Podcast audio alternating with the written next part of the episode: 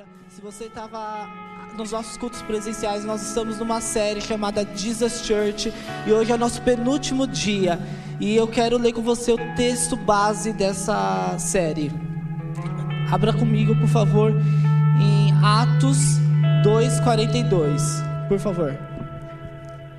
Atos 2:42 diz o seguinte: Eles se dedicavam ao ensino dos apóstolos, e à comunhão e ao partir do pão e às orações. Todos estavam cheios de temor, e muitas maravilhas e sinais eram feitos pelos apóstolos.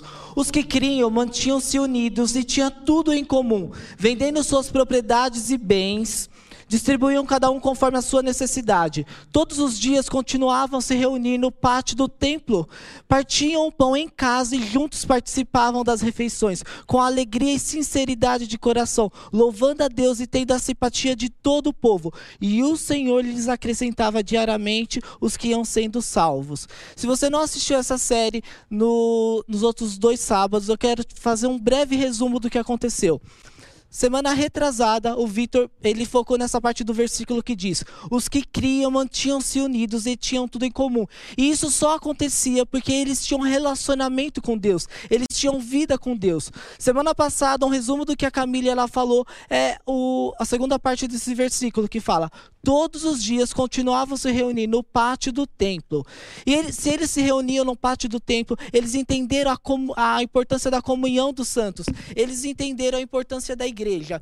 E hoje a gente vai focar na parte do versículo que fala: partiam pão em casa e juntos participavam das refeições com alegria e sinceridade. E se eles, é, eles se, se aquela, aquele povo, eles recebiam as pessoas em casa para partir o pão juntos. Isso demonstra uma coisa, que ali existia comunhão, ali aquela família estava bem alinhada. Porque você concorda comigo que você não recebe ninguém na sua casa se a sua casa está um caos, se está uma bagunça. Então, se eles estavam recebendo pessoas em casa, isso demonstra que a família estava alinhada. E a pergunta que eu quero te fazer nesse tempo, como manter uma família alinhada? Como manter uma família saudável nesse tempo? E é esse o tema da noite. Hoje nós vamos falar de relacionamento em família. E desde a primeira família, nós vemos o inimigo sempre tentando destruir as famílias. E até os dias de hoje, ele continua querendo destruir as famílias. Ele quer quebrar com as famílias. E as famílias, biblicamente, elas sempre tiveram problemas. Se você pegar lá é, a primeira família da, da história da Bíblia, Adão e Eva, eles tiveram dois filhos e a Bíblia fala que um dos filhos mata o seu próprio irmão. Avançando um pouquinho na, é, mais para frente, a gente vê Isaac. Isaac, durante 40 anos, ele ora pela, é, pela sua esposa. Durante 40 anos, não, perdão, 20 anos, ele ora pela sua esposa para que a sua esposa pudesse engravidar. E dentro daquele ventre é gerado duas nações. E ele acaba criando muito mal aquelas crianças. E o que, que acontece? Sem querer, ele acaba jogando um contra o outro. Mais um pouco para frente lá na história, a gente vê a história de Jacó. Jacó, ele, ele tem vários filhos. E ele tem uma luta muito grande com aqueles filhos dele. Mas ele tem um predileto. E esse predileto acaba causando nele. Ele, ele tem um predileto. E esse predileto acaba causando muitos ciúmes nos demais filhos. Mais para frente, nós vemos o o sacerdote Eli. Eli, ele durante 40 anos, ele mora dentro da casa de Deus, do templo. Ele cria seus filhos dentro da casa de Deus, mas por mais que os seus filhos for, foram criados dentro da casa de Deus, seus filhos não conheciam a Deus. E por que, que eu estou te contando essas histórias de famílias da Bíblia?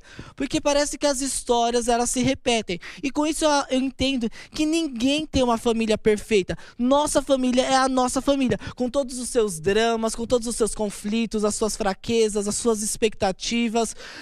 É a nossa família. Talvez você está talvez você está assistindo essa live e está falando, ah, mas eu não tenho uma família perfeita. Ninguém que está assistindo essa live pode escrever aqui no chat, ah, eu tenho uma família perfeita.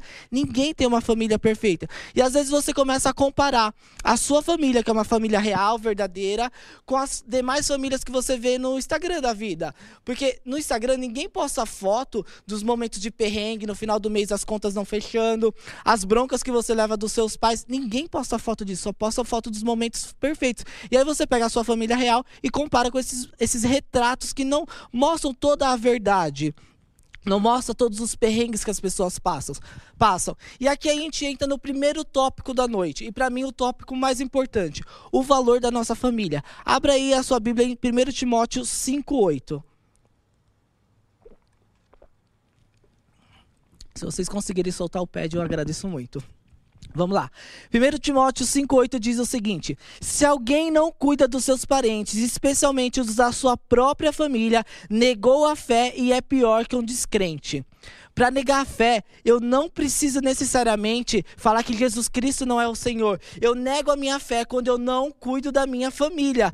Quando eu terceirizo a minha responsabilidade com a minha família, eu estou negando a minha fé. E o cuidado é, na Bíblia não é só um cuidado material, mas é também um, um a Bíblia tem um é, um parâmetro para cuidado muito maior do que só material. É um cuidado físico, emocional, espiritual. Nós precisamos demonstrar o nosso cuidado com a nossa família. Nós precisamos demonstrar o nosso cuidado um para com os outros. É importante você expressar o seu carinho, o seu cuidado com a sua família. Nós vemos o próprio Senhor declarando o seu amor em público. Quando Jesus ele vai se batizar, a palavra diz que vem a voz do Senhor em alto e bom som para todos escutarem, falando: Esse é meu filho amado. Se o próprio Deus ele expressa o seu carinho, o seu amor pelo seu filho em público, quem dirá nós? É, eu já sabia disso, mas essa semana eu conversei com a minha mãe e a minha tia e eu perguntei para elas: Alguma vez na vida vocês escutaram o meu avô falando para vocês que amava vocês? Aí elas responderam: Não, nós nunca escutamos, mas nós sabíamos que ele amava a gente. E eu comecei a, desde a minha adolescência, eu sempre percebi que talvez isso acabou é, causando um bloqueio na minha mãe. Minha mãe até falava que me amava de vez em quando, mas não era algo constante como eu gostaria de ser, como eu gostaria que fosse. Então eu comecei a declarar para minha mãe: "Mãe, eu te amo, você é importante". Comecei a abraçar, a beijar a minha mãe. E depois que eu fui parte da resolução do problema que eu achava que existia, eu percebi que aquele bloqueio dentro da minha mãe parou de existir, foi embora. E às vezes é isso que o Senhor espera que você faça, que você seja parte da solução daquele problema que você tanto enxerga. Quando nós não expressamos o nosso cuidado, o nosso é, carinho, eu entendo que nós estamos negando a fé. E quando isso acontece, a Bíblia fala que nós somos pior do que o incrédulo. Às vezes você está escutando isso e você está pensando: nossa, mas os meus objetivos, os meus pensamentos, as minhas atitudes estão completamente fora do que está sendo falado aqui. Talvez a sua ficha está caindo e você está percebendo que você tem negado a sua fé. Talvez você não percebe, mas quando você faz isso, quando você fere a sua família, você está também ferindo a sua relação com Deus, porque são coisas interligadas e não tem como separar. Muito cuidado com as distrações dessa terra, muito cuidado com aquilo que tem feito você se ausentar da sua família, porque isso tem feito você negar a sua fé. E aqui a gente entra no, no segundo tópico, o nosso relacionamento com a nossa família afeta a nossa espiritualidade. Eu quero te mostrar isso em Malaquias 2:13, que diz o seguinte: A outra coisa que vocês fazem, enche de lágrimas o altar do Senhor. Choram e gemem porque ele já não dá atenção às suas ofertas e nem aceita com prazer a palavra está falando que Deus não estava escutando a, o clamor, a oferta daquele povo, porque nos versículos anteriores eles tinham ferido a família e aquilo acabou causando um rompimento no relacionamento deles com Deus, porque em algum momento eles machucaram a família, eles acabaram causando um baita de um problema com o próprio Deus. E trazendo isso para uma aplicação nos nossos dias, não adianta você vir para a igreja todos os dias, você ser o melhor adorador, levantar as suas mãos, cair no chão, se prostrar, se você for um mau filho. Eu sinto te informar, mas Deus Deus não está recebendo a sua adoração, porque o estado da sua família vai influenciar também a dimensão de espiritualidade que você vai entrar. A forma que nós vivemos família vai influenciar todas as demais áreas da nossa vida, em especial a nossa relação com Deus, porque a família é algo extremamente importante para Deus. Efésios é, capítulo 6, versículo 2 diz: honra o teu pai e a tua mãe. E este é o primeiro mandamento como promessa, para que tudo te ocorra bem e tenha longa vida sobre a terra.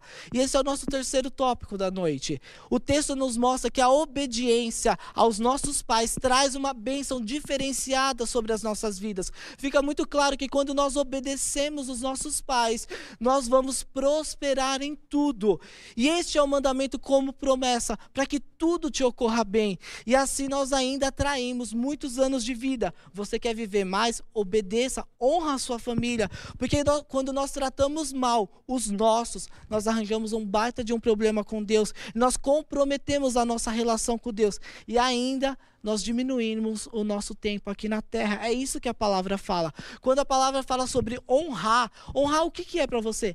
Pelo menos para mim, honrar é, é, eu tratar alguém como eu gostaria de ser tratado. Como que eu quero ser tratado? Com respeito, com dignidade, com afeto, com extrema gentileza. É assim que eu gosto de ser tratado. Isso é honrar os seus pais.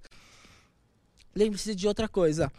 Quando a Bíblia fala sobre honra, em nenhum momento a Bíblia fala o seguinte: honra só o teu pai que é crente, honra o teu pai que sempre acertou com você, honra o teu pai que nunca errou. Não é isso que a Bíblia fala. A Bíblia fala: honra o teu pai e a tua mãe. Ponto. Independente se eles estão na igreja, se eles são crentes ou não, independente se eles acertaram ou não com você, independente se eles são bons pais ou não, honra o teu pai e a tua mãe. Ponto. Quarto tópico que eu quero trazer é reorganize as suas prioridades. A sua família são aqueles que jamais eles vão te deixar tudo aqui nessa terra passageiro, mas a sua família, ela sempre vai estar ao seu lado. E tem gente que se apega a tantas coisas passageiras desse mundo, tem gente que se apega a colegas, a relacionamentos superficiais, a situações momentâneas, a problemas pontuais, e você esquece daquilo que realmente importa, aquilo que é irrecuperável na sua vida. Entenda que realmente Deus valoriza, a sua família. Cuida da sua família, porque família você só tem uma. E se você perder a sua família, você vai perder tudo. Entenda outro, quando você cuida da sua família, você não nega a sua fé. Mês passado, João Paulo teve aqui na igreja, ele falou algo que marcou tanto os nossos corações, que o Senhor pediu para ele não ir mais nos cultos de domingo na igreja dele e, e que ele pudesse frequentar os eh, ele pudesse fazer cultos na casa dele, e assim a família dele seria alcançada. E eu lembro que da outra vez que ele veio aqui, ele falou que não foi apenas um domingo que isso aconteceu, foram vários domingos, até que a mãe dele foi alcançada. Isso sim é reorganizar as prioridades, entender que a sua família está em primeiro lugar, o seu compromisso compromisso tem que ser com a sua família. Talvez nessa, nesses dias você tenha calculado tanta, você tem feito tantos cálculos de rotas na sua vida, cálculos que passam por tantos lugares, mas que não passa pela sua família. E você precisa, eu te digo com muita alegria, você precisa recalcular a rota da sua vida nessa noite. Talvez você é o cara que empresta o seu carro para o seu melhor amigo, mas você não tem coragem de emprestar o seu carro para sua mãe no mercado. Talvez você é o cara que dá rolê com todo mundo, mas você não tem coragem de dar um rolê com os teus irmãos. Quem sabe você é até a pessoa que ajuda quem você não conhece, mas você não tem coragem de dar um real dentro da sua casa, ajudar os teus pais que te criaram e fizeram tudo por você. Você não tem coragem de, sei lá, pagar uma diarista para sua mãe uma vez por mês para dar uma força para ela. Talvez você é o cara que vai almoçar e jantar em tantos lugares magníficos, mas você não tem coragem de levar os teus pais para um desses lugares. Eu acredito muito que hoje é o dia de nós pararmos com tudo e começar e começarmos a cuidar da nossa vida. Nós somos descartáveis para tantos colegas, nós somos descartáveis dentro da empresa que nós trabalhamos. Talvez se você for mandado embora hoje, amanhã tem outra pessoa no seu lugar e vai fazer algo melhor do que você mesmo faz. E nessa nós estamos negligenciando aqueles que nunca deveriam ser descartáveis, a nossa família. O seu emprego não pode ser mais importante que os seus pais. Nada pode ser mais importante do que a sua família. Os teus estudos não podem ser mais importante do que os, os seus irmãos. Às vezes você está tão focado ali nos teus objetivos e você está vendo a sua família ir para um precipício e você não tem coragem de tomar uma atitude para salvá-los. Deus ele não vai pedir para você prestar conta de todo o dinheiro que entrou na sua conta bancária, mas Deus vai pedir para você prestar conta daquilo que você fez com a sua família. Vitória sem a nossa família não é vitória. Se nós conquistarmos qualquer coisa nessa vida e nós não tivermos a nossa família atrás de nós, infelizmente nós fracassamos e nós não temos nada. Jesus ele não morreu só para te salvar, mas Jesus ele morreu para salvar você e toda a sua casa. E aqui a gente começa a entrar na aplicação da palavra, na parte prática. O quinto tópico é lute pela sua família. A palavra fala que Davi ele era um grande adorador, mas a sua família era um completo fracasso. E eu entendo que talvez é possível você tentar ser alguém muito espiritual, alguém que ora, que jejua, que tem visão, que fala em línguas, mas infelizmente a sua família ser uma derrota. Por quê? Porque as suas prioridades não estão no lugar certo. Da, quando a família de Davi começa a dar ruim, ao invés de Davi estar lá no, no campo de batalha, lutando com seus amigos, lutando com seu exército. Davi estava em casa, cobiçando a mina do próximo. As prioridades não estavam no lugar certo. Hoje é uma noite de você reorganizar as prioridades da sua vida. A sua família tem que ser a sua prioridade. Hoje é o dia que nós precisamos voltar o nosso coração para Deus, inclinar o nosso coração, mudar a disposição. Hoje é um dia de realinhamento. E assim, se você realinhar o seu coração, Deus vai poder reunir de novo aqueles que estavam separados. Se posicione como embaixador do reino de Deus. Lute pela sua família. E assim, Ele vai restaurar de novo aquilo que Ele te deu, a sua casa.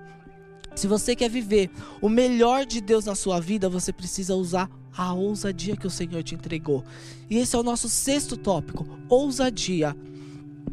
A palavra fala que Jó, ele era um homem tão espetacular, tão espetacular, que só dele imaginar que os seus filhos estavam pecando, ele já ia lá e prestava sacrifícios em favor dos seus filhos. E aí eu te pergunto nessa noite: qual é a atitude ousada que você tem tomado em favor da sua família? Eu não sei se talvez você vai ter que levantar de madrugada para orar pelos seus, para guerrear espiritualmente pela sua família, mas eu sei de algo. Você precisa tomar uma atitude. Você precisa usar a ousadia que o Senhor te deu. Use as armas que o Senhor entregou nas tuas mãos. Sei lá, vai orar na porta de cada quarto da sua casa. Expulsa o inimigo de cada cômodo lá da sua casa. Como diz a mãe da Camila, faça uma varredura espiritual pela sua casa. Mas em nome de Jesus, manda o inimigo embora da sua casa manda ele levar com ele toda a bagagem que ele deixou, manda ele ir para o lugar onde Jesus Cristo determinou. E principalmente, depois de você guerrear pela sua família, Seja um bom filho. Demonstre isso em atitudes de amor. Marca o coração da sua família com o amor. É isso que está faltando, talvez, na sua casa. Sei lá, talvez você vai ter que marcar um jantar com os seus pais. Talvez você, como eu, não sabe cozinhar, mas tem iFood para isso. Pede um iFood lá para sua família, cara. Prepara uma bela mesa de café da manhã. Talvez você não é muito bom de expor em palavras, mas pega um texto lá do Google, copia, põe em cima de cada prato. Mas, por favor, faça algo. Amanhã é domingo domingo. Domingo é o quê? É dia de churrasco. Vai no açougue, o açougue está aberto. Compra dois quilos de picanha, faz um churrasco com a sua família. Mas, por favor, tenha um momento de lazer, de diversão em família. Marca o coração deles com o amor de Deus através da sua vida. Talvez o que está faltando na sua casa são beijos, abraços, afeto. Cara, você tem que ser usado por Deus para isso, para trazer isso de volta. Talvez você não é o cara que hoje vai ter que perdoar os teus pais. Talvez hoje você é o cara que vai ter que pedir perdão. Talvez por muito tempo você tenha sido a, a, fonte de problemas da sua casa. Talvez por muito tempo você marcou o coração de toda a sua família, dos teus pais, com marcas muito ruins. E hoje passa pensamentos na sua cabeça do tipo: será que se eu sair de casa hoje, eu vou trazer um alívio para os meus pais ou eles vão sentir saudade? Eu sinceramente eu não sei te responder, não sei responder essa pergunta, mas eu sei de algo. Hoje é o dia que o Senhor quer transformar essa realidade que você vive. Quando o pastor Vitor me falou para mim que eu ia ministrar sobre ofer sobre ofertas não, tô acostumado a ministrar sobre oferta. Quando o Vitor falou para mim que eu ia ministrar sobre família, eu naquele momento eu tive como se fosse uma percepção espiritual, como várias é, pontes destruídas e várias pessoas fossem lá e reconstruíssem as pontes, como se várias pessoas pudessem agora se conectar novamente. E eu acredito muito que é isso que o Senhor quer hoje, que nós venhamos reconstruir pontes, pontes que talvez você mesmo quebrou dentro da sua casa. Usa a ousadia que o Senhor te entregou. Faça um ato profético. Nós vivemos numa cultura aqui dentro da Igreja Jardim que você sempre vê a nossa liderança lavando os pés. Por que, que você não pode pegar essa cultura que existe aqui dentro e levar para dentro da sua casa? Talvez hoje seja o dia que você vai ter que lavar os pés de toda a sua família, pedindo perdão para eles e perdoando a cada um. Cara, usa a ousadia que o Senhor te entregou. E quando você fizer esse ato profético, sela falando, Senhor, que essas águas levem embora toda a sujeira que o inimigo tentou trazer para dentro da minha família. E que essas mesmas águas tragam um novo tempo do Senhor aqui para nós. Lembre-se de algo: uma semente de amor, ela jamais fica infrutífera. Às vezes a, a, semente não cresce no tempo certo, mas a semente ela não vai ficar infrutífera. Plante sementes de amor e elas vão crescer talvez para baixo durante um bom tempo, mas elas vão florescer. Deus ele sempre vai usar aquele que está disponível. Se permita ser usado pelo Senhor. Se encontre disponível nesse tempo. Não é à toa que a quarentena ela retornou. Eu acredito que a, um dos motivos da quarentena ter retornado é porque aquilo que o Senhor começou dentro das nossas casas ainda não acabou. O Senhor está permitindo você voltar novamente, ficar 24 horas dentro da sua casa, porque você precisa resolver aquelas situações mal resolvidas que existem dentro da sua casa. Sabe aqueles assuntos que ninguém toca, que são uma ferida, mas ninguém tem coragem de tocar e resolver? É para isso que o Senhor retornou com a quarentena. Você precisa acertar todas essas situações pendentes. E assim, quando você acertar todas essas, essas situações, você vai poder viver o seu real propósito de vida. O Senhor vai poder te enviar para o seu verdadeiro chamado. Eu acredito muito que é um tempo de recomeço dentro das nossas casas, dentro dos nossos lares.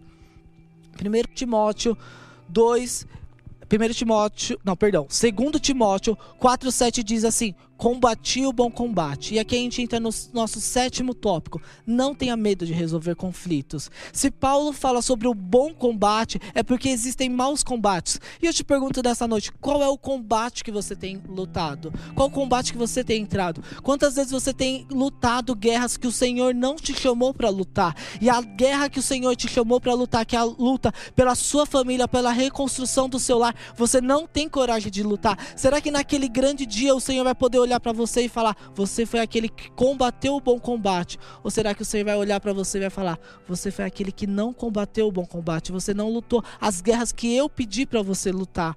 Cara, em nome de Jesus, seja corajoso para resolver conflitos. Acerte as situações pendentes dentro da sua casa. Efésios 4:26 diz: Acalmem a ira antes que o sol se ponha, pois ela cria oportunidade para o diabo. Quando você não acerta essas situações pendentes, você está criando oportunidade oportunidade para o inimigo atuar, você está dando legalidade para o inimigo.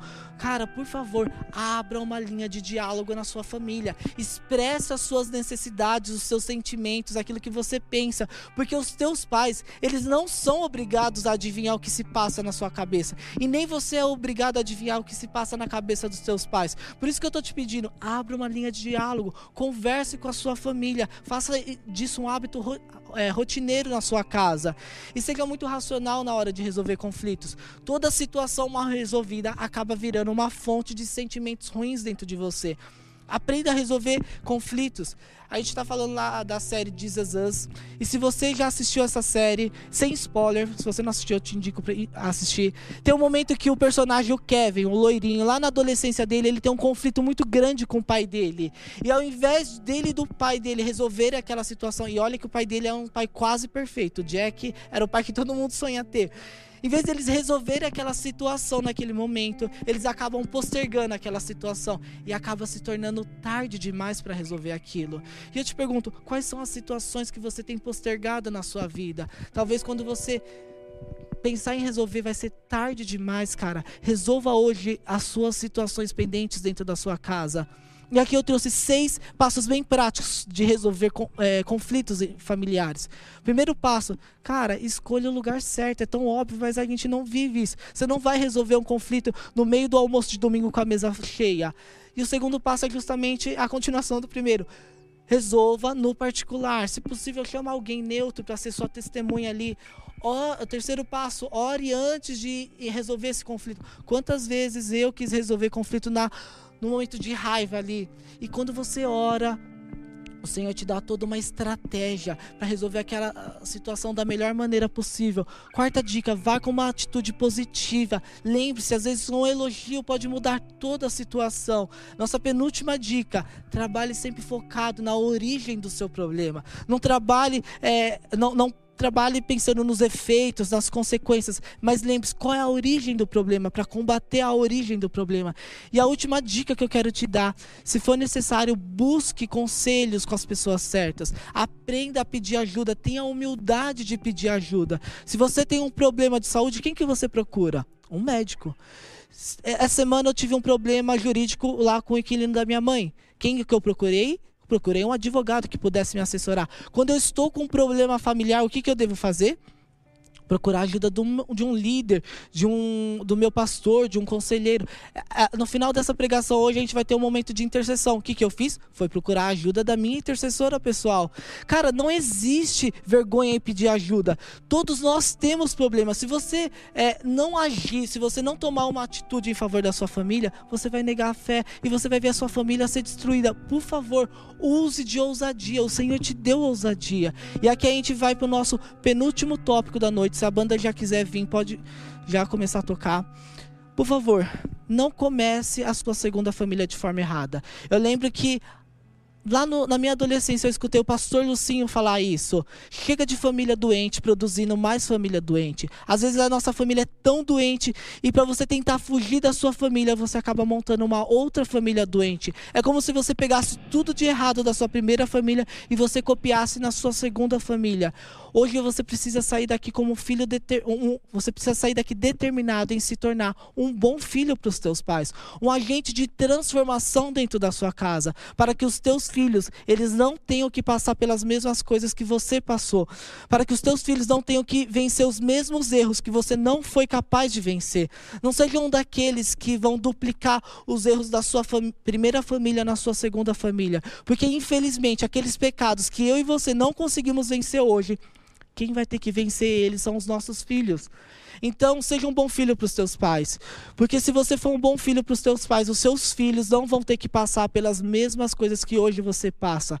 Só abrindo um parênteses aqui, eu não estou falando que você não pode se casar sem antes ter uma, a sua primeira família perfeita. Não existe primeiras primeira família perfeita. Não existe, na verdade, nenhuma família perfeita.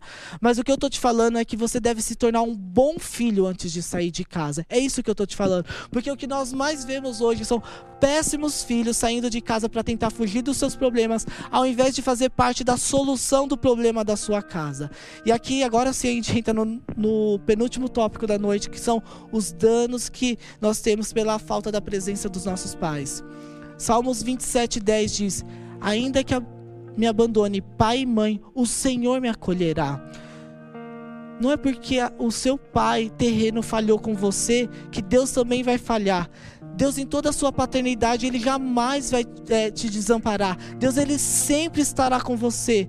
Deus jamais vai se esquecer de você. O Salmo 68, versículo 5 diz: Pai para órfãos e defensor de viúvas é Deus. Deus, Ele quer se revelar como pai de órfãos nessa noite. Deus, Ele quer ser o seu pai, como Ele também é o meu pai, e eu também sou órfão, mas o Senhor me adotou. Deus, Ele quer ocupar esses espaços vazios que existem dentro de você. Cara, independente das experiências ruins que você teve, independente das experiências dolorosas que você teve, eu creio que o Senhor quer trazer cura sobre o teu coração. Cara, entenda algo: você tem um pai celeste, um pai que nunca vai te abandonar. O seu pai terreno talvez te abandonou, mas o seu pai, ter, o seu pai Pai Celeste não vai te abandonar. O teu Pai Celeste não vai morrer. Talvez o seu Pai terreno morreu, mas o seu Pai Celeste não vai morrer. Ele é aquele que luta as tuas guerras. Deus, ele quer te ver feliz. Existem alguns irmãos que eles têm extrema dificuldade em acreditar em promessas bíblicas, promessas que dizem: "Não te abandonarei, não te deixarei". E eles, é como se eles estivessem presos em sentimentos que nem eles mesmos sabem que têm. É como se lá atrás eles tivessem tido uma experiência muito ruim, uma experiência de abandono, uma experiência de rejeição e desamparo. E quando hoje eles escutam o Senhor falando: Não te abandonarei, não te desampararei, de uma forma inconsciente, eles acabam pensando: Ah, mas eu já escutei isso e eu sei como isso termina. Mas não é porque você é, teve uma experiência ruim com seu pai terreno que você também vai ter uma experiência ruim com seu pai celeste. Deus, ele nunca vai falhar com você. Deus, ele quer preencher todas essas lacunas que existem dentro de você, lacunas de rejeição.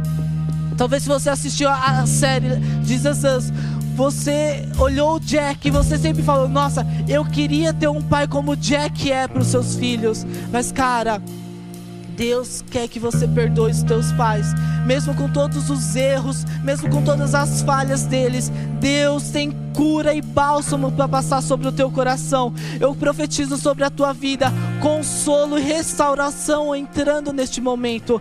Eu sinto o Senhor querendo arrancar a raiva que existe dentro de você. Raiva talvez por alguém que te falou algo e te feriu muito. Raiva pelo abandono. Talvez você se sente preso nesse sentimento, mas o Senhor quer liberar uma chave sobre a tua vida, uma chave que vai fazer você se libertar desse sentimento.